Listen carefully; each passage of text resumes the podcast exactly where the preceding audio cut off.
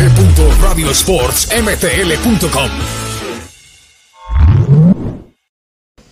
Hola, ¿qué tal amigos? Bienvenidos a Radio Sports, emisión semanal, como siempre a través de nuestras plataformas eh, digitales, arroba Radio Sports Can en Twitter y estamos como Radio Sports en Facebook y arroba Radio Sports MTL en Instagram. Ahí tenemos por supuesto toda la actualización deportiva. Vamos a ir conectándonos con los eh, colaboradores porque ya está Aníbal Foundes y también está Juan José Ramírez. Voy a ver si Juan José me escucha precisamente en este instante. Hola Juan José, ¿cómo estás? Muy buenas tardes a ti, Alberto, y a todos los clientes de Radio Sports aquí, eh, acompañándolos a todos para hacer un gran programa, entretenerlos a todos ustedes. Me alegra mucho que estemos ya en sintonía pues de, de, Radio Sports. Bien, muchos temas por tocar el día de hoy. Por supuesto, la actualidad de los equipos canadienses en Major League Soccer. Lo que viene sucediendo en Canadian Premier League. Ahí vamos a hablar también con Aníbal Foundes que se va a conectar en unos minutos. Con respecto a la situación de Valur, que es el equipo que está ahí como eh, aferrado a la calculadora, a las matemáticas, para ver si puede lograr clasificarse a los eh, playoffs. Y también, por supuesto, los canadienses por el mundo. Vamos a hablar, Juan José, también lo que, lo que dejaron los eh, posibles seleccionados de la selección canadiense este fin de semana, los que disputaron eh, pues, eh, minutos o los que jugaron minutos en las ligas locales. Y también pues la eliminación desafortunada de la selección femenina en el Mundial Sub-20 que se desarrolla en este momento en Costa Rica y vamos a hacer también un completo análisis.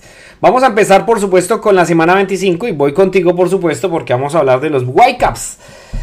Ay, ay, ay. 5 a 2, una derrota que duele, pero pues hombre, no era un rival directo. Yo creo que los Whitecaps no sé qué pasó en un partido en el cual pues tenían que tener... Eh, eh, como se dice normalmente, el sartén por el mango y salir a jugarle de tú a todo un equipo con el cual pues tenía intereses directos de pelear la posición.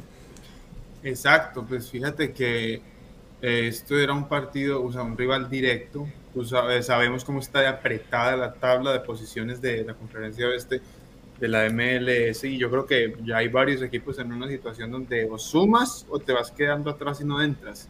Y yo creo que Sartini lo escuché decir en Twitter en un fragmento de, de, una conferencia de prensa, en un momento donde habló él y dijo que eh, aquí en este partido vieron las consecuencias de no de haberse demorado para despertar o no despertar a tiempo, algo así. Entonces, es como que yo creo que en ese sentido les faltó como esa hambre, esa vivacidad y salir a buscar las cosas como con esa fuerza, con ese perrenque, como decimos los colombianos, y estar concentrados desde el principio, mostrar esa agresividad esa hambre y esa necesidad. Bueno, tengo que entrar a los playoffs, tengo que entrar mordiendo, o sea, entrando a, jugar, a buscarme mi partido, a buscarme mis puntos. Y, y, yo creo que sí se notó desde el principio desconcentrados, confundidos, en varios momentos del partido corriendo detrás de la pelota. Y pues todo eso tiene sus consecuencias. Yo creo que la consecuencia más eh, Clara es el marcador tan abultado que está, bien, está bien fuerte y les da muy duro en estas aspiraciones para clasificar a los playoffs. Bueno, Juan José, el tema ahora es listo. Se perdió con un rival directo que son los Whitecaps, correcto. Sin embargo, el tema de la clasificación empieza un poco a apretar y a premiar, ¿no?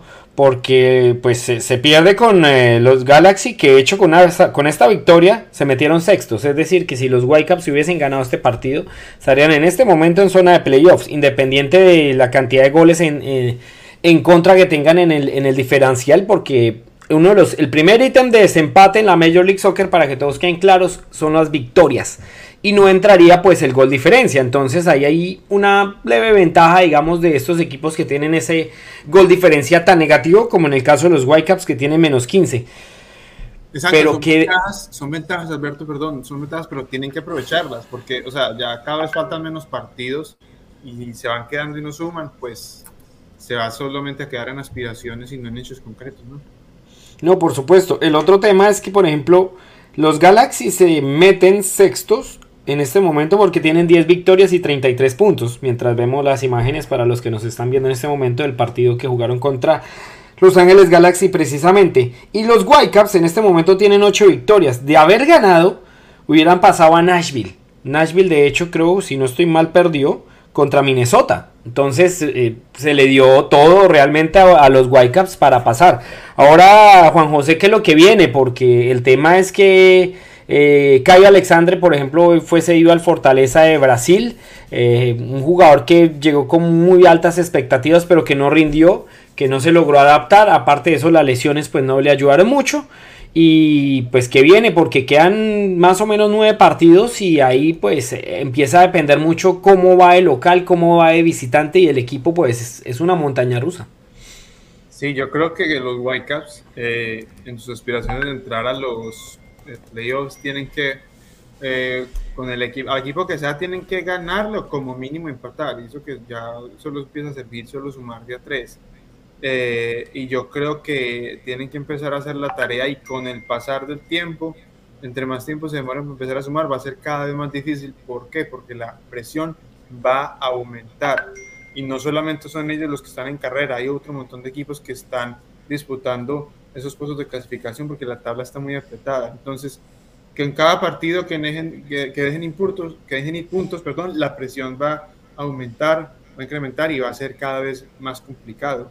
Entonces yo creo que tienen que aprovechar cada oportunidad. También yo creo que tienen que cuidar mucho las figuras que tienen, o sea, los referentes del equipo, porque por ejemplo mira que en este último partido no estuvo Cavallini por, por estuvo suspendido pues por la acumulación de amarillas.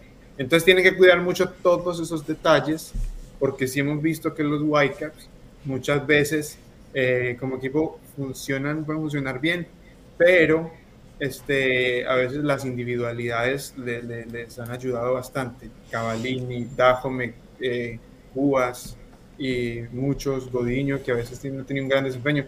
Pues no pueden depender de eso y cuidar sus jugadores y empezar a sumar ya con urgencia. Porque son equipos que están en la pelea y muy buenos además. Ahí vamos a ver la tabla en este momento de la conferencia oeste. Ya vamos a hablar del este, por supuesto, porque vamos a hablar de Toronto y de Montreal. Eh, bueno, ahí está la situación de Vancouver, Juan José. En este momento es un décimo con 30 puntos.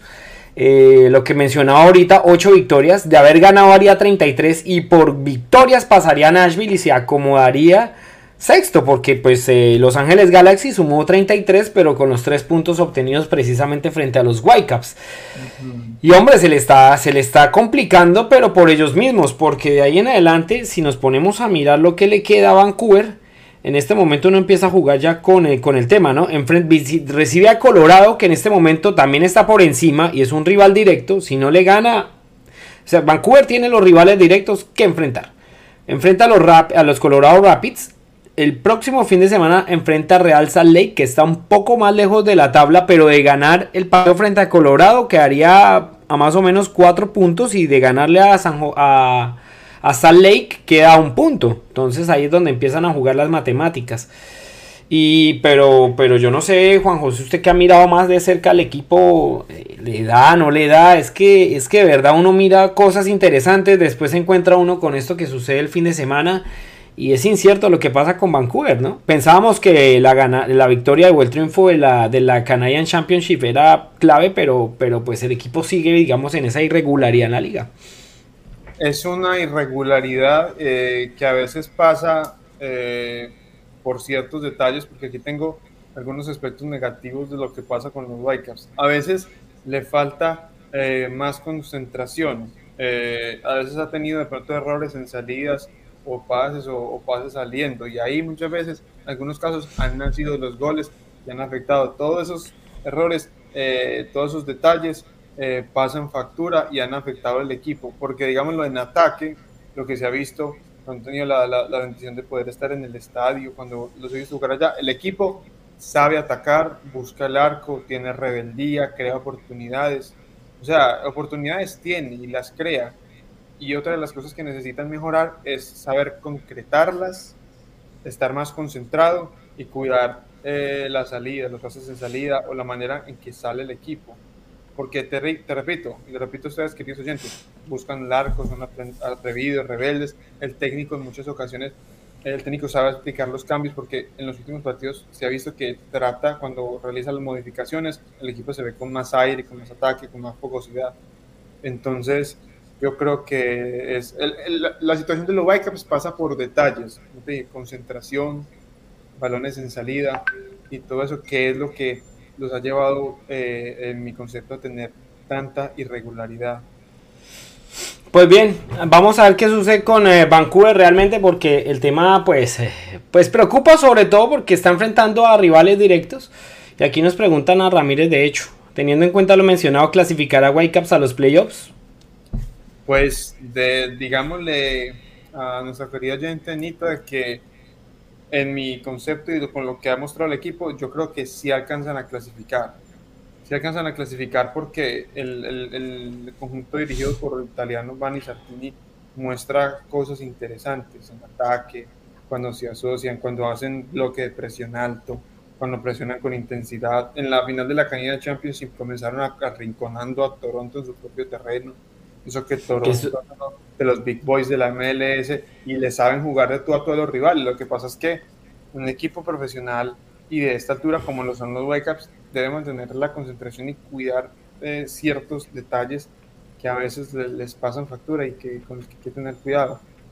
Y no descuidar las marcas, pero porque, perdón Alberto, o sea, a veces he visto en los goles que les hacen y uno ve, por ejemplo, la marca hombro a hombro o la presión que se hace o los espacios que dejan y uno dice, por aquí es que tienen que poner cuidado. No, y el, y el, tema es que se están yo sigo insistiendo, se está enfrentando a los, eh, a los equipos eh, directos y si no saca los puntos precisamente con los directos, pues la cosa empieza a complicarse un poco con respecto a ello. La media de puntos, y voy a volver a poner la tabla de posiciones, es más o menos 51 puntos, ¿correcto? Y Vancouver en este momento tiene 30, es decir, le faltarían 21, quedan más o menos 27 en juego, es decir, que le tocaría ganar más del 70% de los puntos en disputa para por lo menos estar ahí no dependiendo de nadie y asegurando un puesto. Es una tarea que le va a quedar algo complicado a los Whitecaps, pero pues debe hacerla para no depender de nadie. Y otro tema para, para tener en cuenta, Juan José, es que estoy mirando acá las estadísticas de Vancouver como local. Ha hecho 21 de 12 partidos de 36 puntos, de 36 puntos, ha hecho 21 como, como local y como visitante sí le ha ido muy mal. Ha jugado 13 partidos que serían 39 puntos jugados y solamente ha ganado 9 puntos de esos 39 en disputa fuera de su estadio. Es decir, que no la tiene fácil y el local tendrá que sumar todo y ir a buscar donde, donde no ha podido. Es una situación muy parecida a la de Toronto y ya vamos a hablar precisamente de, Toronto FC que vamos a estar aquí hablando con ustedes en, Radio Sports. Hablando precisamente del equipo de, Ontario, eh, es un equipo al cual le, le van a temer muchos van a temer mucho si yo voy a hablar. ¿Por qué? Porque este equipo llega a, engranar por completo. Ya empezó Lorenzo Insignia a meter dos goles. Los dos goles que ha marcado en dos partidos ha significado dos victorias para los Whitecaps. Ha estado en asistencias, ha estado ya muy pendiente en el frente de ataque para que el equipo de Toronto pues logre esa sincronía o esa efectividad que le, le, faltaba realmente en el frente de ataque con Federico que de hecho es uno de los datos que yo tengo de la jornada de, de Toronto FC que Lorenzo Insignia ha marcado dos goles y le ha ayudado para dos triunfos. Y Federico Hernández, que ha sido clave porque ya ha marcado tres goles desde su inicio y su debut en la Major League Soccer con el equipo de Toronto FC. Es decir, que son dos jugadores que, de los cuales se tienen unas altas expectativas, pero hasta el momento vienen tratando de levantar un equipo que no empezó bien de alguna manera, otro de los puntos que ya mm, tenía yo pendiente es que mm, superó ya el puntaje de la temporada pasada. Eso ya es un alivio al menos para, para los dirigidos por, eh, por eh, Bob Bradley, que ya superaron el tema de, lo, de la peor temporada en la historia de Toronto FC, que había sido precisamente el año anterior. Ellos lograron 28 eh, puntos en la temporada pasada, jugaron 34 partidos, 6 victorias, 10 empates y 18 derrotas. Y había sido la, la peor temporada, pues, la peor temporada en la historia de la franquicia Major League Soccer desde su llegada en 2007. Y este año pues ya tiene 28, 29 puntos y aún le quedan 27 por disputar. Es decir, ahí está la, matemática clarita que ya superó ese, ese ítem. Sin embargo, vuelve y juega lo mismo para, para, mm, para Toronto y lo hablamos con Vancouver. Es el tema de los partidos que le quedan y lo que tiene que sumar. Eh, Toronto en este caso, y ya vamos a ver más adelante de los apartes del, del partido, cómo está en la tabla y contra quién tiene que, a quién tiene que enfrentar. Tiene que enfrentar a New England Revolution en Toronto, tiene que ir a visitar a Inter Miami y a Charlotte. Dos papas calientes fuera de casa y donde tiene que ganar sí o sí los nueve puntos porque son tres equipos que en la diferencia mm, de puntos como tal está uno con la misma cantidad de puntos y los otros dos están a cuatro puntos de diferencia. Es decir, si ha de ganar los, eh, los nueve puntos Toronto, pues deja a estos equipos casi a un punto de diferencia tanto de Inter Miami como de New England y pasaría a Charlotte, digamos, en esa clasificación de la conferencia este. Es decir, todo depende también de Toronto. Y es un equipo que si se mete, y ya lo hablamos en el, en el pasado podcast, si se mete, realmente va a ser una papa caliente para los que quieran enfrentarlo en los playoffs. Porque es un equipo que está engranando. Lorenzo Insigne va, se va acomodando cada vez al estilo de juego de, de, Toronto. Ya hay una sincronía importante con Michael Bradley, que es el jugador que siempre saca al equipo de mitad de cancha hacia adelante. Fue un golazo el que marcó el italiano de 31 años, de hecho, para, para darle la ventaja parcial a Toronto en ese juego frente a Portland. Y bueno, eh, eh, ahí es donde realmente empieza uno a darse cuenta que pues si se invierte plática en buenos jugadores, pues eh, Juan José, ahí va a tener digamos efectividad y puntos Toronto como tal. Exactamente, o sea, yo creo que el Toronto ha estado haciendo un gran esfuerzo, traer unas grandes figuras y eso hay que, la hinchada, los seguidores de la Toronto y de la MLS tienen que valorarlo. Y hay una cosa que también tienen que saber los hinchas, y es que hay que tener paciencia porque meter tremendas figuras que vienen de un nivel como el del fútbol europeo, de un momento a otro meterlos absolutamente a, a un equipo, al engranaje de un equipo que ya tenía un proceso largo, no es fácil. Ellos poco a poco ya están mostrando de que son capaces, que pueden hacer, pero eso para que terminen de encajar perfectamente y, se termine de ver bien, este, tienen que tener paciencia, porque eso toma un poquito de tiempo. Exactamente cuánto, no sabría decirlo, pero toma un buen tiempo y yo creo que cuando los resultados y los frutos se vean, este, va a ser todo muy distinto y con lo que se ve, la gente, ese equipo en Granado sí le pueden llegar a tener miedo. El tema, el tema, Juan José, es que mm, Toronto ya dos victorias consecutivas y cuatro sin perder. Primero eso. Segundo, eh, logró 10 puntos claves para quedar a 4 del Inter Miami. Ya vamos a ver la tabla precisamente. Porque está, mm, en este momento está duodécimo. Toronto en esta clasificación de la conferencia este. Ahí pueden ver ustedes en la parte derecha de las pantallas y a los que nos están escuchando es duodécimo. 29 puntos. También le ayudó un poco el tema de las victorias, porque sus eh, rivales que están por encima, el caso de Chicago, Cincinnati y New England, tienen 8, es decir, tienen la misma cantidad de victorias que Toronto y de ganar un partido más, pues los va a pasar, digamos, en ese ítem, eh, en dado caso de desempate, ¿correcto? Pero lo interesante de aquí es que Toronto está a, 3 a 4 puntos del séptimo, que es Inter Miami, está a 5 de Columbus, que es quinto. Es decir, la diferencia no es tan amplia como en el caso de Vancouver que está a 7 puntos del, quinto. Entonces aquí Toronto tiene un margen un poquito más fácil de, manejar con respecto a ello. Y aquí es donde yo voy, eh, Juan José, a hablar del tema de, de, los próximos partidos de Toronto. Y a Toronto le queda jugar con New England de local, ¿correcto? Le queda jugar con New England de local este miércoles. Le queda ese partido es clave. Pues New England está octavo, también está afuera, pero New England irá a buscar su, juego frente a, a, Toronto para al menos estar arriba con 36 y meterse quinto. Entonces ahí es donde empieza el tema de los puntos a, jugarse y a tener en cuenta. Luego va y visita al Inter Miami. Miami es el que tiene en ese momento la última plaza de los clasificados a playoffs de la conferencia. Es decir, se, por eso es que digo que se vuelve interesante. Estos, estos tres partidos son determinantes para Toronto en sus aspiraciones de clasificar. Juega Miami el próximo sábado. Y en una semana, una semana después, el 27, visita Charlotte, que Charlotte es el undécimo y que también lo supera en la clasificación general. Es decir, tiene tres partidos determinantes consecutivos frente a rivales de la misma conferencia que están por encima en la clasificación. Y ahí es donde Toronto tiene que ganar los nueve con ello llegaría a 38 y, ¿por qué no? Una mezcla de resultados como se le dio a Vancouver este fin de semana, pero que no logró pues consolidar tras la derrota. Si se le logra, hombre, como arreglar el caminado en cuanto a resultados, eh, podemos tener a Toronto fácilmente también dentro de la zona de, clasificados, porque luego Toronto va y eh, recibe a Los Ángeles Galaxy, pero después tiene el clásico con Montreal.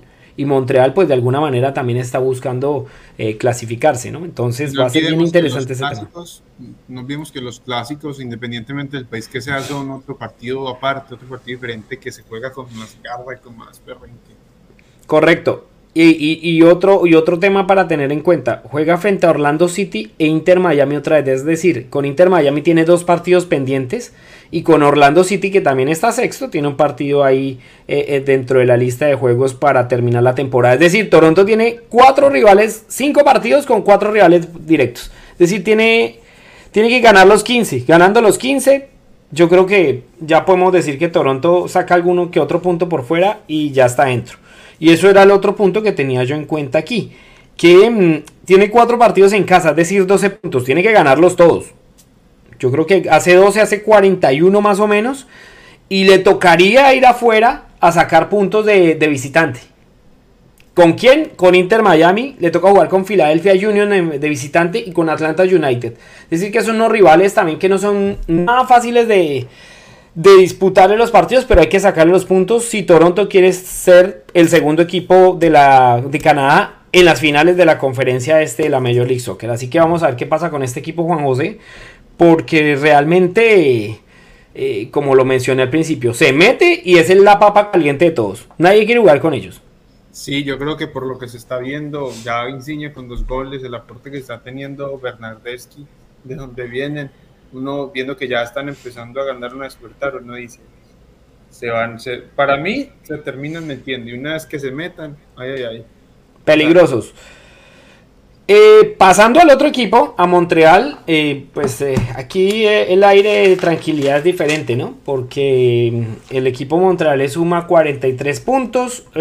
ya lo he mencionado en muchos programas que nadie tenía pensado al comienzo de la temporada que fuera a estar en la posición que está en el campeonato y que su archirrival esté tan abajo, porque pues eh, teniendo en cuenta pues el nivel de las nóminas son muy parecidas en cuanto a su nivel, no estoy diciendo, y en este momento Toronto es un poco más en cuanto a nombres, pero pues Toronto está duodécimo, Montreal está segundo, correcto.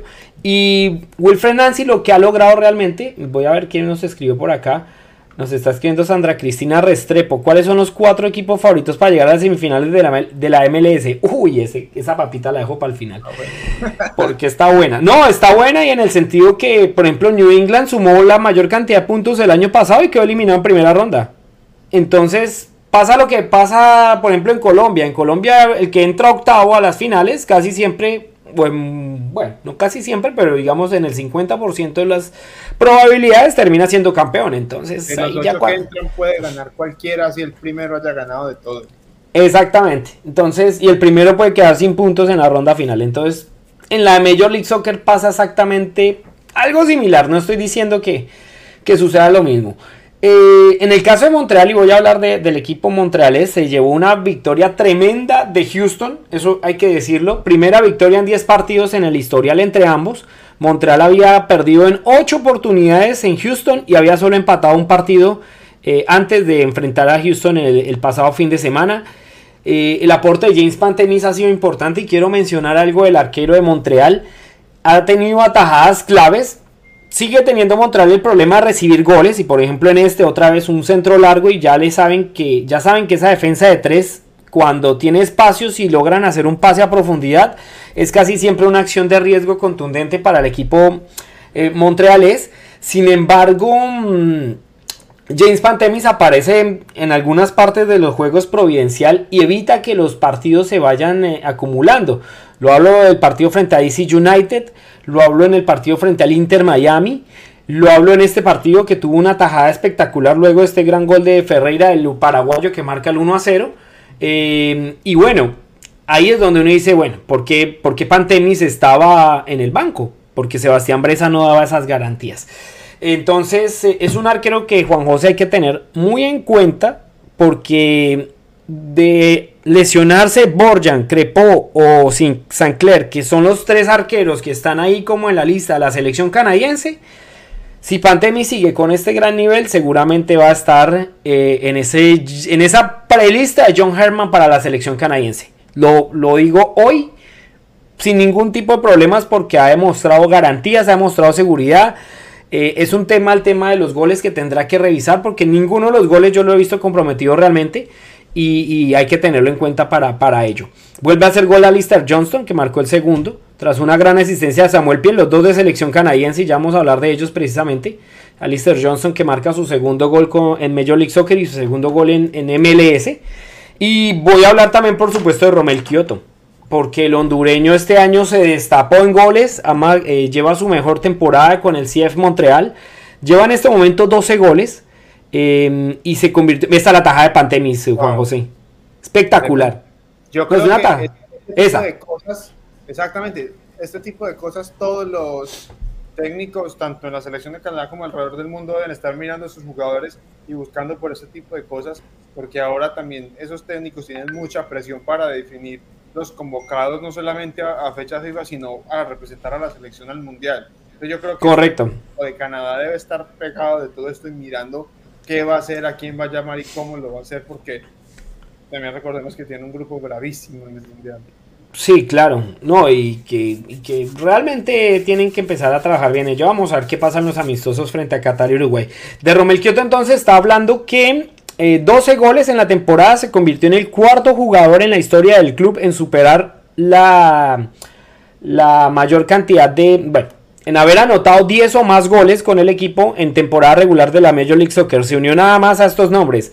Didier Drogba, Marco Ibayo e Ignacio Piatti, que es pues la gran eh, leyenda pues del, Impact de Montreal, ahora sí es Montreal, ese Romel Kioto que vota su, lo que podría haber sido su su, em, su treceavo gol y su doblete frente a Houston, a su ex equipo. Em, lo de Romel Kioto es importante, acumula 29 goles por Major League Soccer. Con ello mm, logra Romel Kioto estar a 5 goles de Marco Ibayo, que es el segundo goleador histórico del CF Montreal, es decir, ya lo tiene a tiro el hondureño.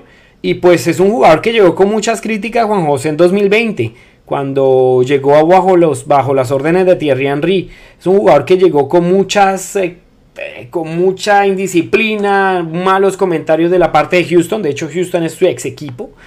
Y no llegó con muy buenas cosas Romel Kioto. Aquí llegó, el hombre se puso una tarea importante de disciplina, de sacrificio, de trabajo y allí logró hacer las cosas importantes para, empezar a ser eh, pues ese goleador que, es hoy en día con el CF Montreal. Hay, una particularidad de todo. Él llega como extremo, ¿correcto? En 2020. Y Thierry Henry lo empieza como a... Usted sabe, usted sabe, quién es Thierry Henry, ¿ok? Y, y él comienza como a decirle, venga, empiéceme usted a jugar más de 9, 9 de área de delantero, porque Romel era más extremo. Romel tiene cosas muy importantes y es el tema de, de, los, de la velocidad y de cómo él recibe de espaldas y logra pues, sacarse encima un defensa. Y, eso pues Thierry Henry lo quería... Y, eso lo quería aprovechar Thierry Henry aprovechando a este jugador en posición de 9, ¿correcto? Eh, su primera temporada eh, tenía a Boyan Kirkish y a Maxi Urruti Maxi era un poco más puntero, igual que Boyan. Cuando ellos se lesionan y tienen suspensiones, etcétera, empieza Romel a meterse en esa posición de 9 y empieza a hacer goles determinantes en la liga. Por supuesto, el año pasado, ganando la, la Canadian Championship frente a Toronto, marcó el gol de la victoria. Ya había marcado 9 goles en, en Major League Soccer. Y pues, hombre, este año pues ya fue el, de, el, de, el del destape. Había empezado un poco floja la temporada Romel, solamente marcándole al Santos Laguna, si no estoy mal, en aquel partido el 3 a 0 en el Estadio Olímpico. Y luego el hombre se destapó en la liga. En la liga era donde se esperaba que Romel Kioto fuera esa, esa carta de gol.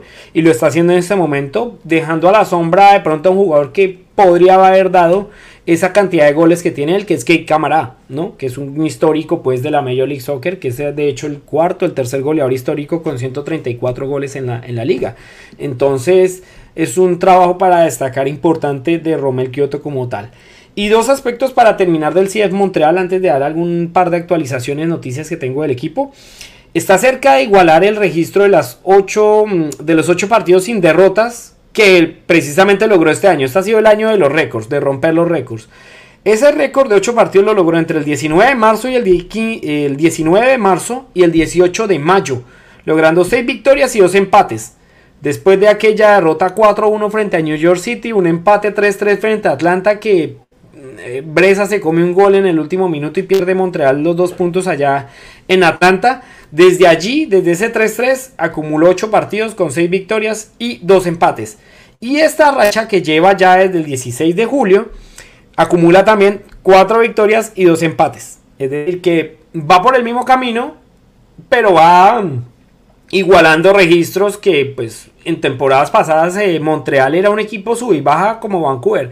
Ganaba unos y perdía otros increíbles. Esta temporada ha logrado de alguna manera, a pesar que es, a pesar Juan José, que es un equipo que recibe muchos goles, porque Montreal es el, aquí tengo la tabla, 1, 2, 3, 4, 1, 2, 3, 4. Es el equipo con mayor cantidad de goles recibidos de la conferencia. Tiene 41 goles. ¿sí? Ha marcado 43, pero pues tiene unos serios problemas en cuanto a, a no recibir gol, a pues evitar los goles, ¿no? Siempre recibe goles por partido. Pero logra los resultados y viene rompiendo récords. Y eso se debe a que Wilfred Nancy ha logrado pues un esquema, un equipo ofensivo que sale a proponer, que sale a buscar los resultados, que estudia al rival, que sabe cómo juega y que sabe cómo plantearle los partidos a pesar de lo que le mencioné, que recibe goles y pues a veces tiene problemas en cuanto a ese ítem porque remontar o al menos empatar se le vuelve un poco complicado, sin embargo lo ha logrado y eso es lo más importante para destacar de, del CF Montreal. Y el otro tema, Juan José, es que en la tabla en este momento, y voy a volver a la tablita que tengo por aquí, a la tabla de posiciones, Montreal en este momento tiene 43 puntos y está ubicado en la posición 3, en la segunda posición del campeonato. Tiene 13 victorias, 4 empates y 8 derrotas. Es un equipo que poco empata, si se da cuenta. Em, Montreal la mejor temporada en su historia la logró en el año 2015 con 51 puntos. En este momento solamente le quedan 8 para igualar ese récord. Como lo mencioné, la temporada de los récords, ¿correcto? Y quedan 27 en juego. Para mí pasa ese ítem. También rompe ese récord de mayor puntos eh, logrado Juan José en temporada regular. No creo que la tenga difícil, pues. Ya, si le alcanza con, ¿Cuánto dijiste que le faltaba? 8 y tienen juego 27. Eh, yo creo que sí les da, o sea, con, entre empates y victorias les alcanza. están a nada, sí lo superan. Sí, además tiene, bueno, tiene unas, tiene unas papas calientes como local, por ejemplo, si quiere lograr ese, ese, ese récord, tiene que recibir al New York Red Bull, a Columbus Crew y a Chicago Fire. Va a ser juez de los tres que están peleando posiciones abajo de ellos. Y tiene que visitar al Inter Miami, a New England Revolution y a Toronto.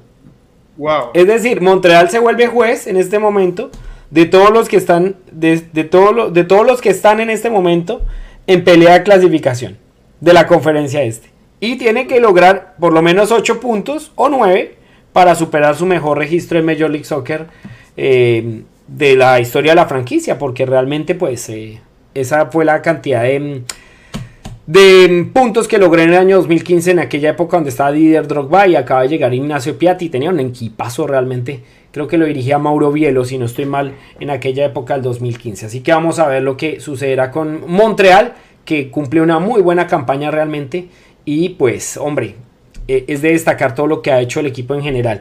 Dos noticias, em, según informaciones de nuestros colegas de IMC Radio, eh, Rui Camacho no se presentó hoy al entrenamiento y Ahmed Hamdi, el egipcio, ya parece ser que no jugará más en la temporada debido a una lesión en su pierna derecha. Entonces, eh, Ahmed Hamdi, que había tenido algunos minutos y había sido pues sustituto eh, para hacer, digamos, eh, recambio durante los juegos, pues va a estar ya ausente para el resto de la temporada. Y para cerrar, pues por supuesto hay una invitación de parte del, CF Montreal, que es un partido entre los periodistas y los antiguos jugadores. Entre ellos pues se destaca que va a estar Tris Bernier, ex capitán del Impact de Montreal, por supuesto va a estar la leyenda Ignacio Piatti, va a estar Asun Camará, Mauro Bielo, por no mencionar algunos de la eh, Sandro, Sandro Grande, eh, entre otras figuras del Impact de Montreal, de, pues, del histórico que jugó también en, la West End League eh, en años anteriores a la, antes de la afiliación a Major League Soccer.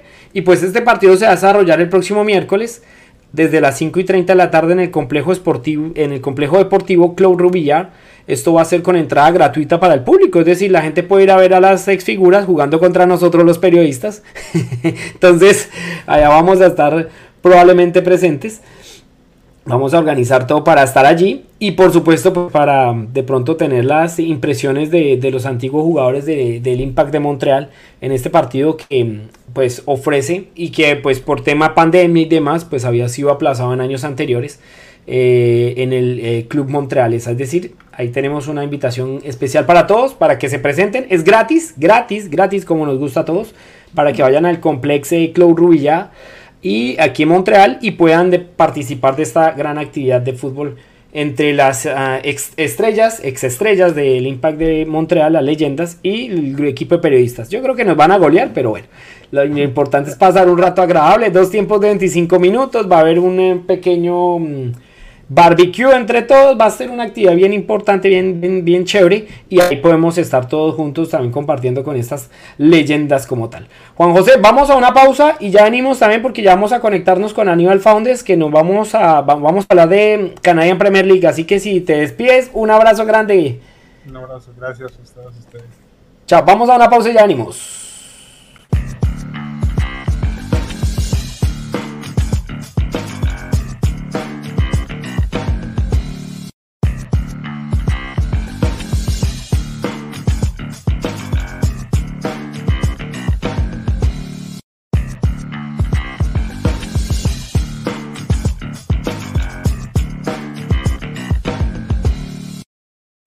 Bueno, yo saqué a Juan José un momento del streaming porque ahorita, ahorita nos vamos a poner a hablar de selección canadiense. Así que no se me vaya a desconectar Juan José, porque también vamos a hablar, por supuesto, de selección canadiense. Vamos a hablar de Canadian Premier League porque también eh, el torneo de nuestro país eh, también sigue en competencia. Y ya vamos a conectar aquí a Aníbal Founders que está con nosotros. Hola Aníbal, ¿cómo estás? Hola, muy bien, ¿y tú? Bien, bien, bien, gracias. Bueno, joven, usted cubre a Valur ¿correcto? Sí. ¿Están definidos los clasificados a semifinales? ¿O hay alguna esperanza que Valur se meta eh, y dé el papayazo y la sorpresa en esta liga? Porque aquí les voy a presentar en este momento cómo está la tabla de posiciones. Eh, está con Forge como líder, 35 puntos. Pacific, que lleva 5 victorias en línea, tiene 35 puntos también. Eh, Forge lo lidera, por supuesto, por la diferencia de gol. Calvary que obtuvo una victoria importantísima frente a Forge precisamente 34 y Atlético Ottawa que perdió precisamente con Pacific eh, se quedó con 32. Había duelo directo entre los cuatro primeros y yo creo que ese resultado de, de Ottawa le da un aire de esperanza a Valur a pesar eh, Aníbal que Valur tras dos victorias consecutivas se dejó, se dejó quitar los puntos de Halifax que venía muy mal.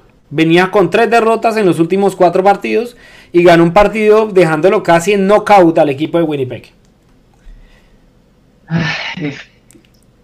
No sé cómo explicarlo, la verdad. El, equipo, me acuerdo el programa pasado que estuve, lo dije, en un problema, yo creo que ya dentro de lo psicológico. No, no sabe mantener el partido en la presión. Eh, o sea, yo creo que aquí este partido con, con fue eso eh, otro partido con Pacific y lo demás fue tan lo mismo, fue lo psicológico o tal vez ya porque el equipo realmente era superior a, que, al equipo de, Winnipeg. Pero yo creo que es eso, no, no se ha sabido mantener en lo psicológico, no, no sabe cómo manejar los resultados, sobre todo los que son muy eh, cerrados, el 1-0, los 0-0, cuesta mucho eh, la expulsión del, nuevo, del nuevo central también fue, eh, fue importante. Eh, el nombre es impronunciable para mí, perdón. Hice el intento, lo, lo, practiqué antes del programa, pero no pude. Pero creo que las ansias de querer buscar el resultado de forma poco inteligente eh, pasa la cuenta.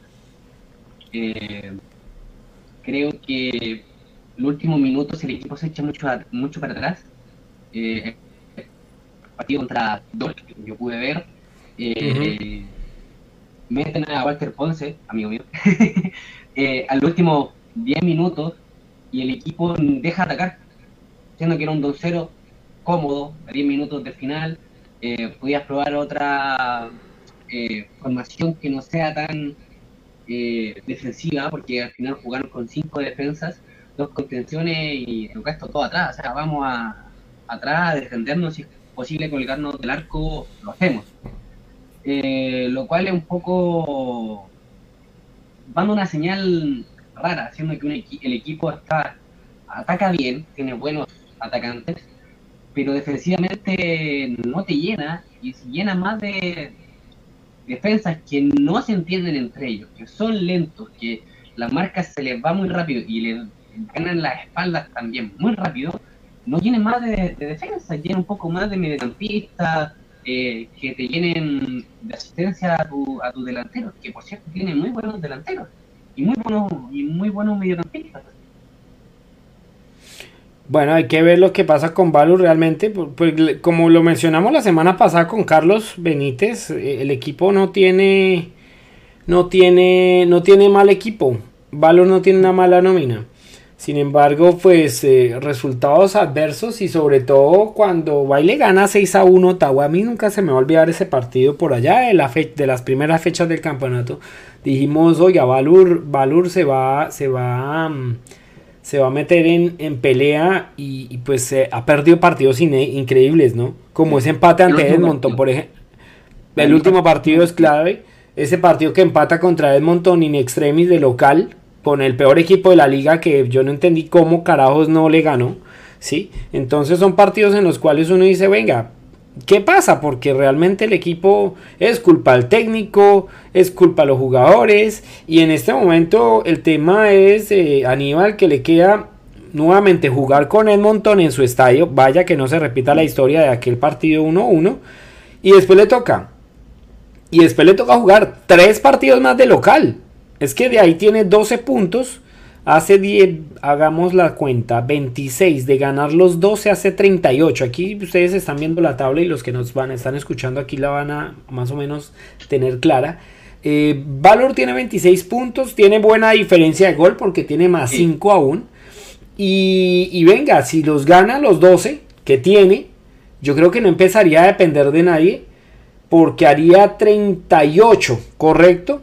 No enfrenta a Ottawa, ¿correcto? no enfrenta directamente a Ottawa, sería importantísimo que, en, esa, en esos cuatro partidos de local visita, eh, recibiera a Ottawa, pero no lo es. Sin embargo, Ottawa tiene dos partidos claves, uno con Calvary de visitante y el otro contra Forge de local. Es decir, que si de esos cuatro partidos Ottawa mm, obtiene solo seis, haría también 38 y por diferencia de gol, automáticamente si Valur gana los, los cuatro, los 12 que tiene de local, lo va pasando en la clasificación por diferencia de gol, porque Ottawa haría 6 más 32, 38. Eh, Valur haría 26 más 12, 38, correcto. Y lo estaría pasando por diferencia de gol. Porque si gana Valur, pues por supuesto va a aumentar su diferencia de gol. A diferencia de ello, Alex está ya conectado aquí con nosotros y no sé si ya nos está escuchando. Hola Alex. Hola Beto, ¿cómo estás? ¿Me escuchas? Sí, sí, perfecto. Estamos hablando de la situación de Valur y yo no sé si estás viendo la tabla de posiciones que está aquí en, el sitio. Valur tiene cuatro partidos y ya lo estamos hablando acá con Aníbal. Valur tiene los próximos cuatro partidos de local, ¿correcto? Valur tiene 12 puntos en juego que obligatoriamente los tiene que ganar todos. Y Ottawa tiene dos papas calientes que se enfrentará a Calvary y a Forge. Digamos que pierde esos dos partidos y gana los otros dos, que es precisamente contra eh, Halifax y Edmonton que en el papel los puede ganar, ¿correcto? Sí. Y Ottawa haría 38. Ahora, Ottawa haría 38 porque tiene 32 y más 6 haría 38 y pues aumentaría su diferencia de gol dependiendo de los partidos o quedaría igual como está en este momento que está en 0. Y Valur de ganar los 12 eh, que tiene en casa, que tiene que ganarlos obligatoriamente, haría 38 también y Valur tiene una mejor diferencia de gol que en este momento es más 5 y si gana pues por supuesto va a aumentar esa diferencia de gol y en este momento lo estaría pasando. Yo creo que es la única fórmula Alex que tendría Valur realmente para metérsele a Ottawa y quitarle ese puesto. Sí, Beto, como bien mencionas, hola Aníbal también, te saludo. Eh, se ve complicado, la verdad es que es una situación muy complicada, aunque yo creo que Valur aún puede, bueno, matemáticamente aún tiene posibilidades, pero yo lo veo muy complicado ya porque si algo, tiene valor es que en los momentos importantes se cae. Es un equipo que, que no da para mucho, es un equipo que le cuesta mucho ganar los partidos, sacarlos de local y de visita también le cuesta, ¿no? Entonces es un equipo muy regular que, te digo, si fuera a lo mejor otro equipo, si fuera un Calgary, un, un, este, un Forge, un equipo que, que tenga esa solidez, tal vez diría, hay posibilidad, hay liga, vamos a ver qué pasa, pero con estos dos, yo la verdad me voy más inclinado a Ottawa, que ha sido un equipo muy mesurado, con un buen sistema, que, que, sabe ganar los partidos y sabe manejarlos, que es lo más importante de todo, ¿no? Entonces, se antoja muy complicado. Ojalá yo por, por el espectáculo de la liga, por el aficionado, que bueno, ¿no? Ojalá que los dos sigan ahí peleando y se vuelva una buena pelea, pero siendo realistas, creo que por ahí Valur va a ganar a lo mejor uno que otro de local, a lo mejor si rescata algún punto de, de visita estaría increíble, pero para mí esto ya se coció y, y, y, los cuatro de arriba son los que entran para mí. Venga, miramos, la, venga, miramos, sí, Aníbal. Yo no creo que el equipo pase, a pesar de que tengo amigos, tengo buena relación con, con gran parte del equipo. Está difícil, está difícil. Eh, un equipo regularmente regular, podría decirlo, porque suma, si uno ve la tabla de los, de los partidos que ha jugado de local y los que ha jugado de visita, tiene en la quinta posición igual. Entonces, realmente tampoco te da una buena eh, visión del equipo, o sea, te, te, demuestra que el equipo es irregular, de que sí, es... hay partidos que juegan muy, muy bien, descollante, pero no sabe mantener esa línea física y mental para poder ganarlos. Uy. Y eso es, eso es eh, para mí eso es trabajo del entrenador, de su cuerpo técnico, no solamente de él, sino que de su cuerpo técnico en general. No, de... no se sorprenda, Alex, que se le cayó el teléfono. perdón, perdón, Aníbal, se me fue aquí. Pero no, no, está bien. Eh, pero yo creo que también es lo que yo veo, es lo que se, se nota, se escucha, si uno ve a jugadores como Diego Gutiérrez, eh, a Bautista, eh, a Dyer. Para mí, ellos son la, la columna del equipo. Son los que tal vez empujan más el equipo, pero no, no, les, no te sirve tener tres buenos jugadores, eh, teniendo más jugadores buenos en la banca, si los demás te juegan mirando el piso. Te tiran un centro hacia atrás y no hacia adelante eh, laterales que no saltan bien en un cabezazo y le ganan la espalda. Eh, creo que para mí es una predicción. Yo no creo que Dos Santos termine este plan. Nuevamente, complicado. Yo creo, que, yo creo que Baylor nuevamente va a cambiar de técnico. Eh, mmm, a mí me había convencido Dos Santos el, el, el, final de la temporada pasada, cuando él asume. Eh, pero actualmente siento que no sabe manejar los partidos. Creo que los cambios que él hace son bastante...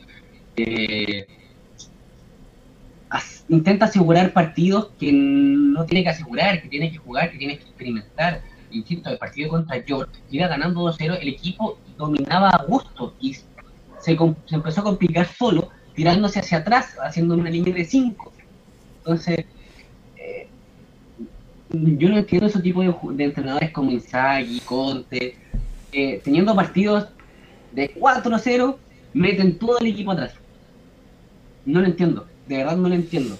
Teniendo jugadores rápidos, jugadores vertiginosos, eh, Mateo, eh, Mateo el, uno de los jóvenes que llegó hace poco, el número 22 del equipo, juega impresionante, entrena, yo creo que el que más entrena, el que más suda, el que más corre, el que más peso levanta, y lo saca en minuto 65 siempre. Y el equipo se cae eh, en, en, en, el armado de, de, de juego. Porque sí. Gutiérrez le da la salida de, de defensa a mediocampo, pero cuando se va al mediocampo hacia, hacia el ataque, se va, se va un, una conexión porque Luigi y, y, y Rea son jugadores más de extremos que de creación. Se tienden más a ir hacia una orilla que irse al medio y conectar, sobre todo si uno tiene un centro delantero que sea eh, Pero... Forbes, eh, eh, Ponce o, o, Dyer cuando juega de, de centro. Eh, ¿De qué te sirve si, primero, no tiras centros buenos y no tienes Oye, un buen Aníbal, 10? Aníbal, perdón, perdón que te interrumpa ahí. Una, una pregunta, porque, o sea, hablas esta, esta situación con, con, el entrenador, pero esto es algo que, que, desde incluso cuando él llega al equipo la temporada anterior, llegó y... ¿Ya pasaba? Sí, llegó un, un buen... Eh, llegó y dio un buen bomberazo porque el equipo estaba que se caía, se recuperó, hicieron bien las cosas, pero este tipo de situaciones ya las tenía, porque yo recuerdo que en ese tiempo eh, hacía miles de cambios en la defensa. Cuando podía ya tenía una base, un equipo sólido, cuando estaba peleando todavía para poder entrar a los playoffs, que no llegaron, se quedaron a un punto corto. Eh, creo que les va a volver a pasar lo mismo, se van a quedar en quinto lugar, se van a quedar cortos igualmente, pero la temporada anterior hacía eso, tenía ya como un esquema que tú decías, bueno, ya como que ya encontró a sus defensas, ya tiene un plantel hecho y de repente te cambiaba a todos, de repente de la noche a la mañana entraba Rocco y después salía este, en ese entonces Rodrigo Reyes, eh, entraba otro defensa, o sea, sí, o sea, miles de cambios en la defensa. Eso es algo que siempre Marcos Santos ha tenido, que siempre le gusta cambiar, que se parece mucho a las rotaciones que hacía Osorio en sus equipos, en todo, ¿no? Eh, que es ese tipo de situaciones que, que hacen que no se entiende, ¿no? Y, y, yo siento que es lo que le va a pasar en este momento al equipo, es que intenta como cambiar para que todos estén refrescando y para que todos tengan una oportunidad, pero creo que en estos momentos de la temporada lo que tienes que hacer es encontrar tu base, jugártelos con los que están ahí y, pues con el rosario en la mano esperar que los resultados se den, más que nada. mis resultados, ¿no? Porque a esos son los que más o menos le haría la matemática a uno, pero la actualidad Para mí, por ejemplo, los primeros tres ya están listos. Forge, Pacific y Calvary ya están adentro. Ellos, no es que, ellos ya están sentados esperando eh, el resto de la, temporada, que son ocho partidos, creo que a, Forge le quedan dos más, así que son diez para Forge, pero... Sí, yo creo que esos cuatro se acomodan. Sí, sí, o sea, mira, yo creo que sería un milagro en lo que uno espera que el equipo clasifique, eh, sobre todo porque uno lo cubre, quiere seguir en, al equipo, pero yo creo que primero falta mano dura al equipo, eh, falta un cambio táctico, yo jugaría 4-3-3 con un con una eh, contención, y pondría a Gutiérrez, eh, y, con dos extremos de poner al Rey, a Rey o a Rea, y ahí ir turnando Forbes en, el, centro de ataque con Ponce o con Dyer, eh, y empezar a, definir un equipo ya fijo, que tenga pequeños cambios, pero que no sean significativos en la hora del desarrollo del juego, porque es eso, eh, afecta el desarrollo del juego y mete el, partido en, unos hoyos impresionantes que vuelve poco atractivo de ver también para la gente. Bueno, eh, vamos a ver qué pasa. Ahí están las cuentas, yo creo que no hay mucho que decir. Realmente eh, está aferrado a la calculadora. digamos mentiras. La actualidad dice que el equipo es una montaña rusa de emociones como ha sido durante toda la temporada y no creo que le pues para mí no creo que le vaya a dar, sobre todo de esa irregularidad que tiene también como local y como la mencionó Aníbal. Eh, Alex, otro tema para destacar de la, de la liga y es que el Güero Díaz se nos fue esta semana para el fútbol de Noruega, ¿no? El mexicano que tenía 13 goles. Eh, Pacific le va a encontrar reemplazo. A propósito, Pacific tiene partido esta noche frente al Herediano de Costa Rica. Es un equipo que está líder en el grupo de la apertura de su país. Tiene 5 victorias, una derrota en 6 juegos, 15 puntos. Eh, su técnico es un histórico del fútbol costarricense, Hernán Medford, un, jugador que estuvo en selección de Costa Rica durante muchos años. Y mm, pues Pacific viene pues con la camisa un poco inflada de haber eliminado al Warhouse de Jamaica 6 a 0 en el global, con un triplete precisamente del Güero Díaz. Y el ganador entre estos dos, el partido de vuelta será el 23 de agosto en Costa Rica se enfrentará al Real España Honduras o al Cartaginés de Costa Rica. Es decir, que Pacific de pasar enfrentaría a alguno de estos dos equipos.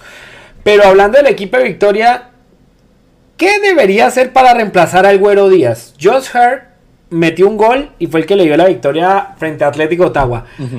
Pero hombre, sí, sí necesita ir a buscar a alguien como, pues como para salvar la temporada, porque es que el Güero era la, la carta de gol. Sí, totalmente, Beto. Yo creo que, eh, bueno, antes que nada, un gusto que, la liga siga exportando talentos, jugadores que en su momento apostaron el venir aquí a Canadá y, que las cosas se les dieron bien. El caso del Güero Díaz, que ahora se va a Noruega y que ya debutó en Noruega con un gol, de hecho. Eh, qué bueno que se fue. Siento que ahí Pacific va a sufrir mucho, eh, porque por muchos ratos el güero era el que le salvaba los partidos. Eh, y no porque el güero hiciera mucho, sino que encontraba esas jugadas y las metía. Y eso al final de cuentas es Mm, lo que necesitas. Es un tipo que, que cuando la tenga, la meta y, y- y eso te saque las papas del fuego muchas veces, ¿no? Entonces yo siento que Pacific lo que debería hacer es buscar un delantero. Porque como tal yo creo que entre sus filas no tienen algún otro jugador que sea un centro delantero natural, como lo era el Güero Díaz. Eh, no sé, me gustaría ver a, a- a otro tipo, no sé, si uno piensa algún otro jugador de la liga, o alguien tipo, eh, bueno, en su momento Ongaro, pero eh, tal vez a lo mejor Dyer, ¿no? Un tipo que, que es de área, un tipo que sabe jugar, un tipo así, de esas cualidades. No estoy diciendo que sea ese mismo jugador, pero sí, Pacific necesita desesperadamente, yo creo que alguien, alguien que venga a, a cubrir ese hueco, porque te digo, los jugadores que Pacific a lo mejor van a hacer experimentos y todo, pero entre sus filas no hay nadie que tenga esas cualidades que tenía el güero, y creo que tampoco tienen esa experiencia que tenía el güero, ya un, bagaje importante en, en su carrera, ¿no? Eh, El tema, el tema, Alex, es que Pacific juega con un 4-4-2. Del último partido que le ganó a Valur y fue el último partido del Güero Díaz en, en la liga, de hecho marcó los dos ese día, en la victoria 2 a 1. Al partido frente a Ottawa, no cambió el esquema, correcto, pero puso a Marco Bustos, que lo tenía como volante por derecha, lo puso como segundo delantero y metió a Josh Hare en la posición del Güero Díaz. Pero, pero se ve que James Merriman está tratando de buscar ahí qué hacer con lo que tiene. Porque, pues porque tampoco es que tenga muchas cosas en el banco, ¿no? Como para decir, Sí, tengo un reemplazo rato- como tal en el banco. Y por muchos ratos también cambiaba de a 4-3-3, donde jugaba con el centro, con el centro delantero, obviamente, y con dos eh, extremos, ¿no? Abiertos que eran Hurt y, y Bustos en las bandas, y eso les dio mucho resultado, ¿no? Por lo general esos- eran esos tres los que jugaban al frente. Eh, entonces te digo, cuando ya lo cambias a un 4-4-2, eh, para mí Bustos tampoco tiene la fortaleza física, tiene mucho talento en sus pies, pero fortaleza física no la tiene, porque una, la estatura es una un, un futbolista muy pequeño, eh, con mucho talento, sí, pero le falta esa parte física. Y en el caso de Hurt, es un tipo muy veloz, muy fuerte, pero creo que también le falta a veces un poco la parte técnica. Entonces, por eso te digo, el güero le da un poquito esa combinación de ambas, donde sabía cómo verse en el área, pero pues también tenía esa, esa presencia un poco física, ¿no? Ongaro, ¿podrá ser la solución? Porque cerca, viene, viene a jugar, su, de hecho, su primer partido en Major League Soccer frente a Los Ángeles Galaxy. No le fue bien, precisamente porque Vancouver se quedó sin esa vocación ofensiva que de alguna manera le podía dar eh, Lucas Cavallini, que nos lo mencionó Juan José al inicio del podcast, eh, estaba suspendido por, por tarjetas amarillas. Y pues en su reemplazo pasaron a Húngaro del Whitecaps 2 al equipo principal, al que juega en Major League Soccer. Pero pues desafortunadamente se encontraron con Chicharito y su banda y fue muy complicado que tuviera un debut de ensueño. Pero podría ser uno de esos nombres que, que tendría. Este que, que, este, que este muchacho que llegó a York, ¿cómo se me va la. Se me va la. a la- ¿Baba Bully o quién? Pues él, Bababuli. Ajá. Podría Sí, haber sido. Ba- Babuli hubiera sido una gran contratación porque, bueno, aunque vuelva al mismo, Babuli no es de las mismas condiciones que tenía el güero, que era un centro delantero fijo clavado. Babuli es un tipo más que juega de los costados hacia el centro, pero es un tipo que, que cuando agarra la pelota es caracolero, eh, se, se atreve mucho al uno contra uno, eh, tiene buen disparo de media distancia. Entonces, a lo mejor ahí sí hubiera sido una propuesta interesante porque ya tienes a tres jugadores muy veloces, como lo eran Marco Busto, Hurt y Babuli. Eh, volvemos al planteamiento, cambiaría un poco distinto, pero se vuelve interesante, ¿no? Porque tienes tres flechas que, que en cualquier momento se botan y, y te aparecen por todos lados, pero habrá que ver. Creo que si pudieran por ahí hablarle a Ongaro y decirle, hey, tómate el ferry, crúzate a la isla y, y te vienes a jugar con nosotros, estaría excelente porque creo Pues es que lo tiene ahí a paz, lo tiene que cruzar el ferry. Exacto. Ongaro es, para mí, Ongaro sería el refuerzo ideal para, para Pacific. Lo veo Le da minutos, viene a una liga que, pues, hablando de nivel un poquito más alta que el donde juega el Whitecaps 2. Y, y, pues, ¿por qué no? no? Ongaro llegaría aquí con el cartel de estar dentro, de los, dentro del listado de los goleadores históricos de la liga también. Entonces, Y, y- eso- y sería un jugador ideal porque tiene todo, tiene todo. Es un jugador que tiene presencia, que juega bien, que tiene gol. Y aparte, ahora sí tendría un equipo detrás de él que lo respaldaría, no como le fue siempre con Edmonton, que, que aun con todos esos problemas resaltó muchísimo. marcó un montón de goles. un equipo. Aquí ya tendría un equipo, gente que le surtiría balones por diestra y siniestra. Entonces, para mí, creo que Ongaro sería un bombazo espectacular para la liga y para el. Pacific. Sí, Aníbal. Eh, Canadá cuando el campeonato canadiense cuando cierra su mercado de bases. Uy, esa está interesante porque Creo que cierra al mismo tiempo que todos. al mismo pero- tiempo que Major League Soccer a finales de agosto. Porque igual viendo que queda muy poco tiempo para la liga, que me es muy difícil contratar a uno, a un, a un, a un centro delantero. A mí se me ocurren muchos, por ejemplo, de mi medio, de medio chileno, que es el que más veo, aparte de la Major League Soccer y, y la Canadian Premier League. Y en Chile, yo lo puedo decir, Chile no juega mucho, el campeonato chileno no se juega mucho con temas de centro delanteros eh, fijos, pero hay muchos. Hay muchos. Entonces, eh, creo que ahí se podría buscar eh, un mercado muy barato chileno dentro de Sudamérica, pero yo creo que lo poco atractivo es que quedan muy pocos eh, partidos por disputar.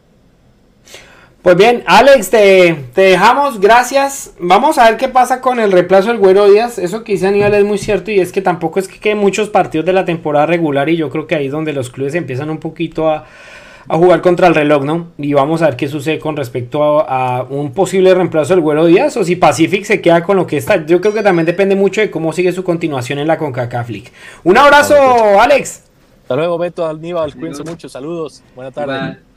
Bueno, para cerrar entonces el tema de mm, Canadian Premier League, vuelvo a repetir tabla de posiciones, Porsche 35, Pacific 35, Calvary 34, Ottawa 32, por ahora los cuatro que clasifican a semifinales, eh, Valor 26, Halifax 21, York 20 y Edmonton ya sin opciones, lo mismo que Halifax, eh, Halifax y York, yo creo que ya están chao del campeonato, Eh, Edmonton tiene 11, 11 puntos.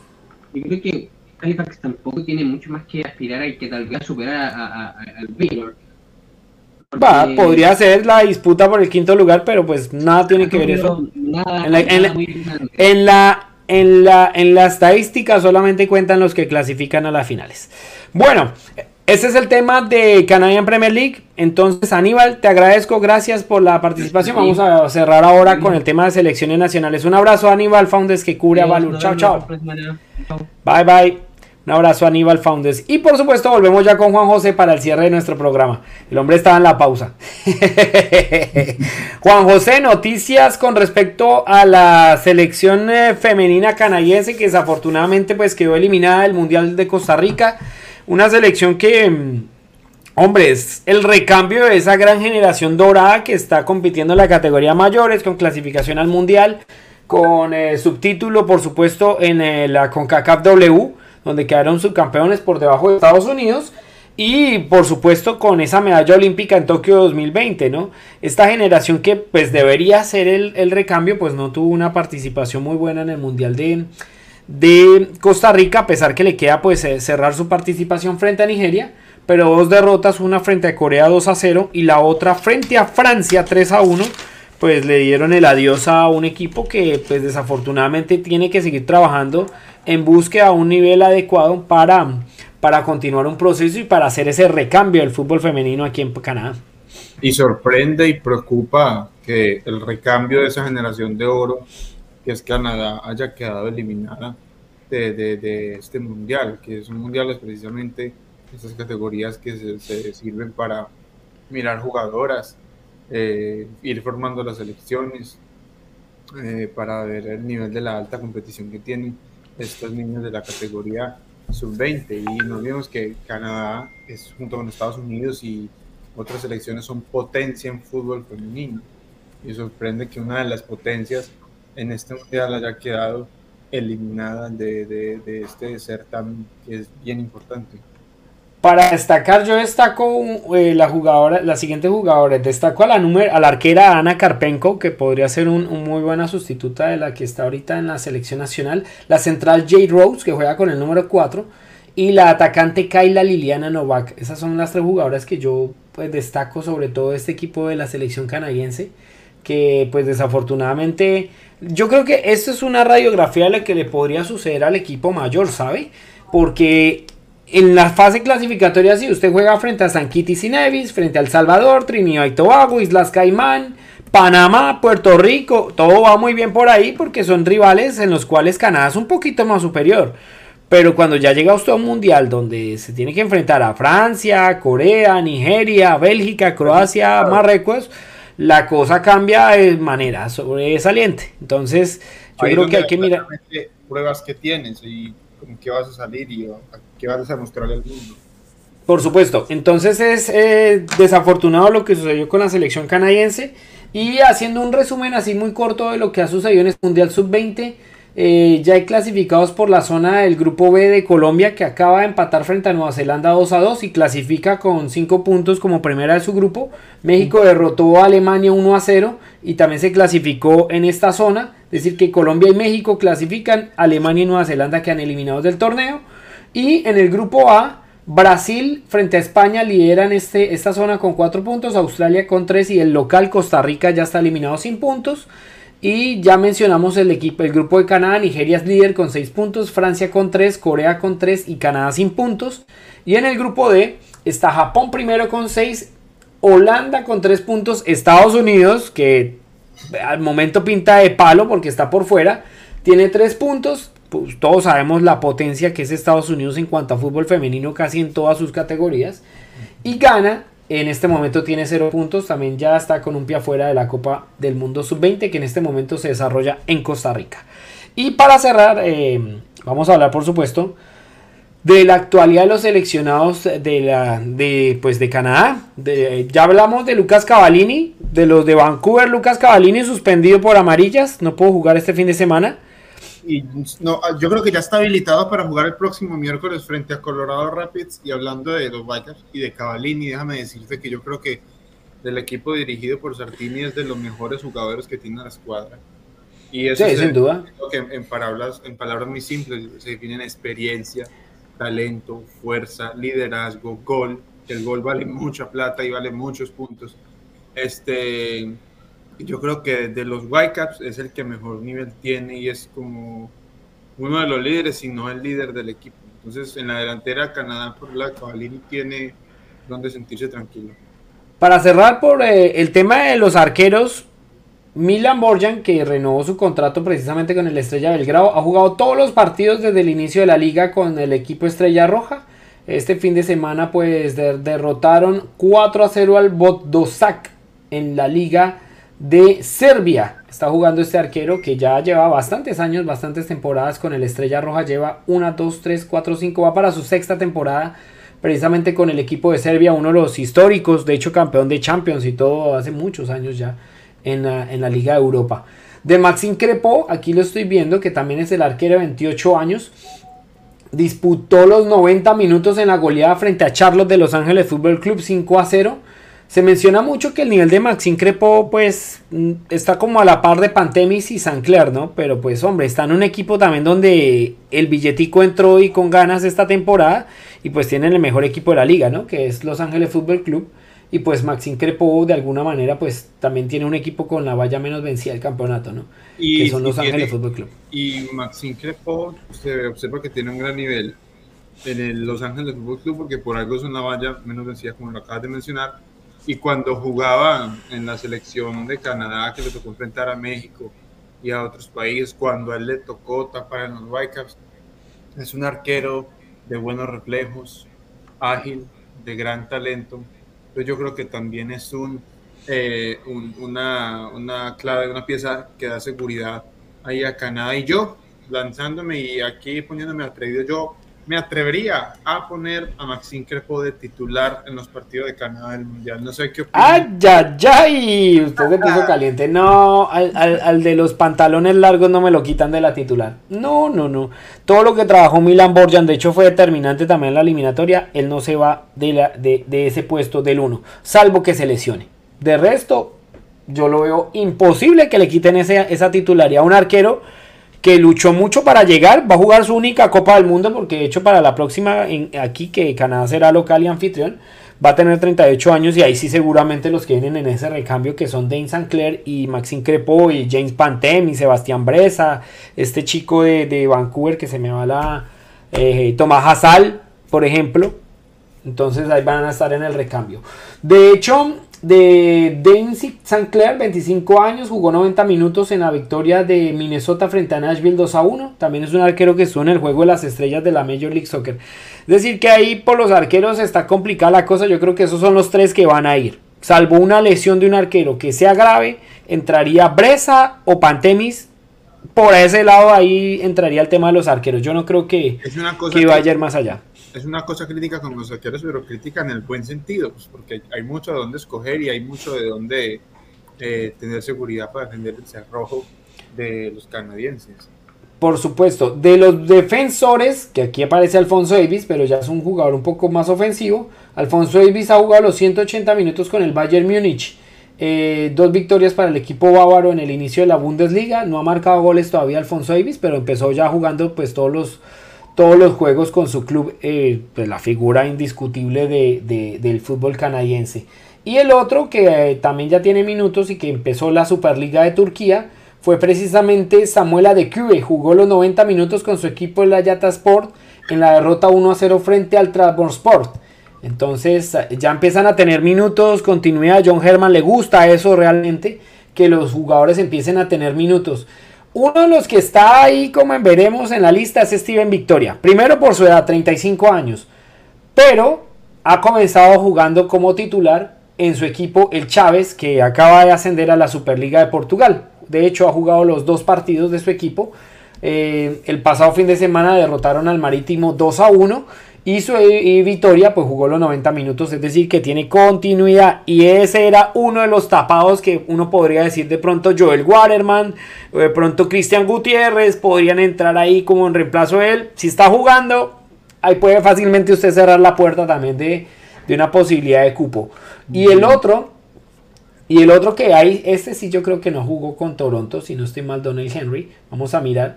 En este momento, en este momento con Toronto no tuvo minutos. A ver, miramos. No, no tuvo minutos en la victoria frente a Portland. Y Donald Henry, desde que llegó a Toronto, solo ha jugado, aquí estoy mirando, 48 minutos en cuatro partidos. Entonces ahí podría ser, digamos, el único, el único que está ahí como en riesgo. Yo no sé si John Herman lo irá a dejar, pero si por ejemplo Joel Waterman o Cristian Gutiérrez, esos dos que tengo yo ahí como en la cabeza, tienen mejores estadísticas en cuanto a rendimiento y demás, le pueden ir tocando la puerta y al menos irlos metiendo a estos amistosos que se acercan en septiembre frente a Qatar y frente a Uruguay.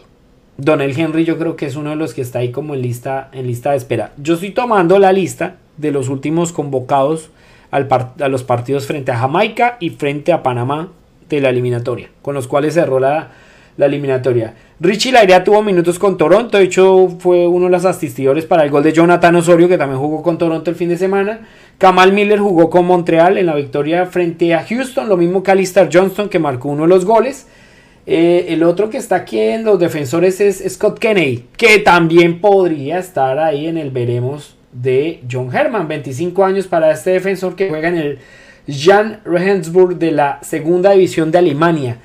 Y él sí ha jugado solamente 13, 15 minutos en tres partidos con su club. Es decir, que es otro de los que está ahí como en riesgo. Ah, toca ver cómo se gana la titularidad. Si no, también entraría ahí como veremos en la lista de espera, Juan José.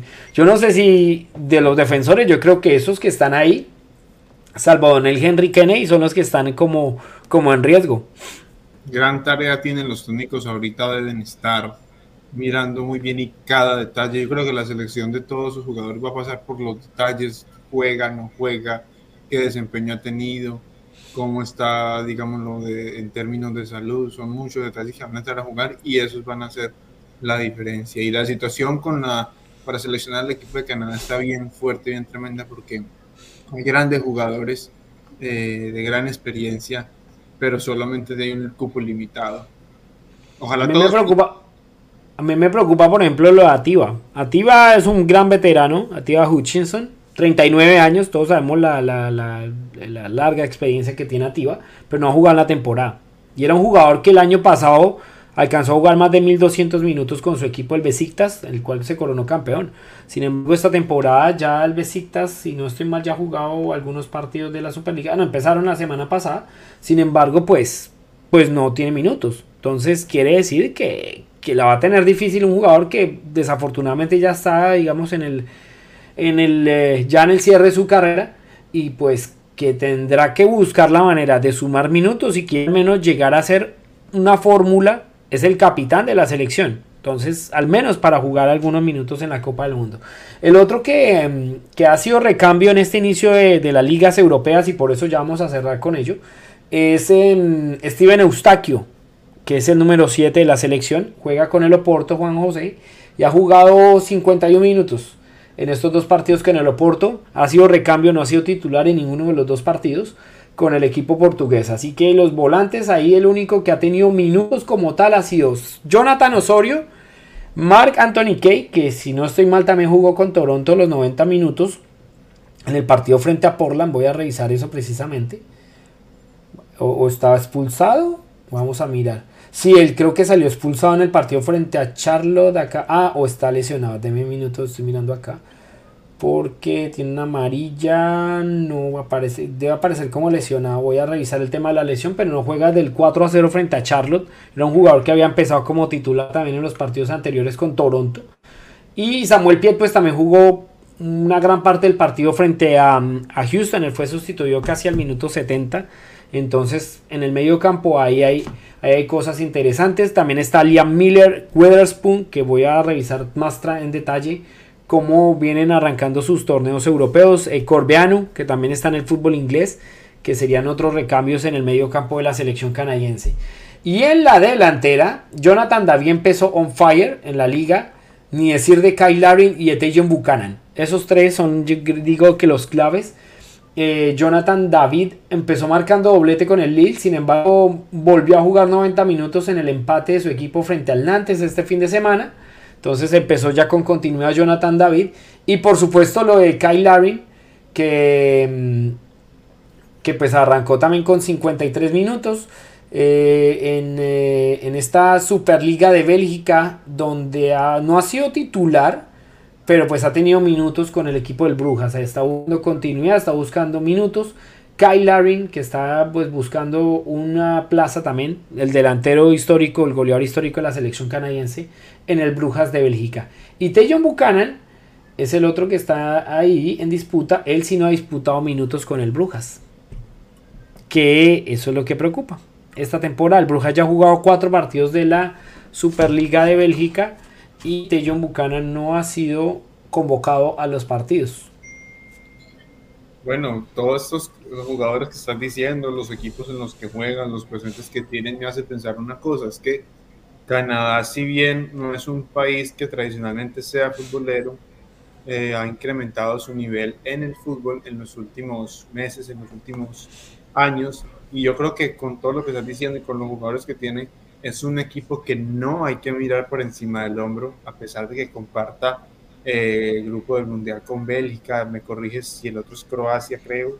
Y Marruecos. Y Marruecos, o sea, es un equipo que, ok, tal vez no sea tanta historia futbolística eh, Canadá, pero con lo que está pasando ahorita y con los jugadores que tienen, hay que mirarlos y mirarlos con respeto. Además, porque ya han complicado equipos como México y Estados Unidos que eh, son países mucho más populares que lo que están. Hay que, pero sí hay que decir una cosa, Juan José, y es que no es el México y Estados Unidos que siempre han tenido ese poderío en la CONCACAF. O sea, en Canadá ha tenido un avance importante en cuanto a su nivel de sus jugadores. Por supuesto, la llegada de Alfonso Davis al Bayern Munich ayuda a potenciar un poco el tema de la selección como tal, de otros jugadores que empezaron a aparecer como, como Tejon Buchanan y demás. Pero pues, hombre, también hay que hablar que la decadencia sobre todo de México en estos últimos años ha sido importante y no ha logrado tampoco tener un recambio de importancia con respecto a lo que quieren en, el, en, la selección mexicana. De Estados Unidos es un poquito también así, no olviden que Estados Unidos quedó fuera del mundial pasado. Entonces son cosas que uno también tiene que tener en cuenta para ello. Pero vamos a ver, a mí me preocupa realmente la actualidad porque si no, si no empiezan jugando, pues el tema de recuperar confianza y de meterse va a ser bastante, bastante, bastante complejo. Vamos a ver qué pasa con lo que va sumando, ¿sí? También es importante lo que dice de los minutos de los jugadores, lo que algunos tienen, otros no han tenido en sus ligas, pero también hay una cosa muy importante que hay que tener presente y es que van a ser fundamentales, literal con letra mayúscula, los próximos, la próxima fecha de amistosos que, que juegue Canadá y cada una de las selecciones, porque eso va a definir y va a perfilar muchas cosas. Entonces, hay que esperar. También es un poquito a ver qué pasa en ese tiempo que viene. Vamos, vamos a ver qué sucede realmente.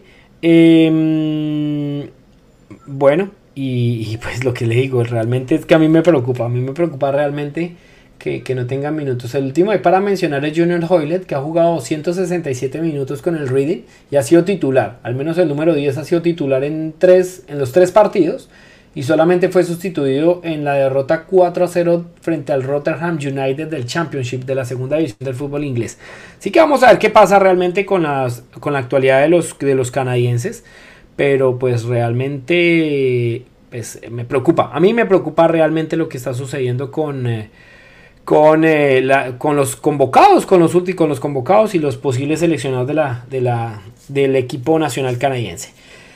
No queda más por hoy sino agradecerles por su sintonía en Radio Sports. Gracias a Juan José, gracias a Alex y gracias a Aníbal por conectarse con nosotros. Acabamos de empezar una campaña muy bonita para recaudar fondos para continuar con nuestro proyecto. Mismo para pues eh, darle en símbolo pues de agradecimiento a todos nuestros colaboradores una, una bonificación económica y no nos digamos mentiras. Entonces eh, voy a dejar el link en este momento del GoFundMe para poder seguir en línea de Radio Sports. Ahí van a verlo ustedes tanto en Facebook como en YouTube y demás. Para que entren al link, hagan sus aportes desde un dólar, pueden hacer ustedes su, su aporte, no importa cuánto, y podrían ustedes ayudarnos a mantener nuestro proyecto de cara a nuestro próximo año porque hay que mantener hosting, hay que mantener plataformas de streaming y demás y por supuesto pues una ayuda a los colaboradores que han estado muy pendientes durante este año. Así que ahí está, esperamos la ayuda de ustedes y esperamos por supuesto que toda la información del deporte canadiense en español pues sea muy bien vista y escuchada por ustedes, Juan José. Así que un abrazo, ¿algo más por decir? No, yo creo que eso sería todo por hoy. Un abrazo y un feliz resto de tarde y noche a todos los oyentes. Claro que sí. No olviden que esta versión audio la van a encontrar en Spotify en minutos, también en nuestro sitio web y por supuesto nos vemos el próximo martes con más información en Radio Sports Canadá. Un saludo a todos y nos vemos a la próxima. Chao, chao.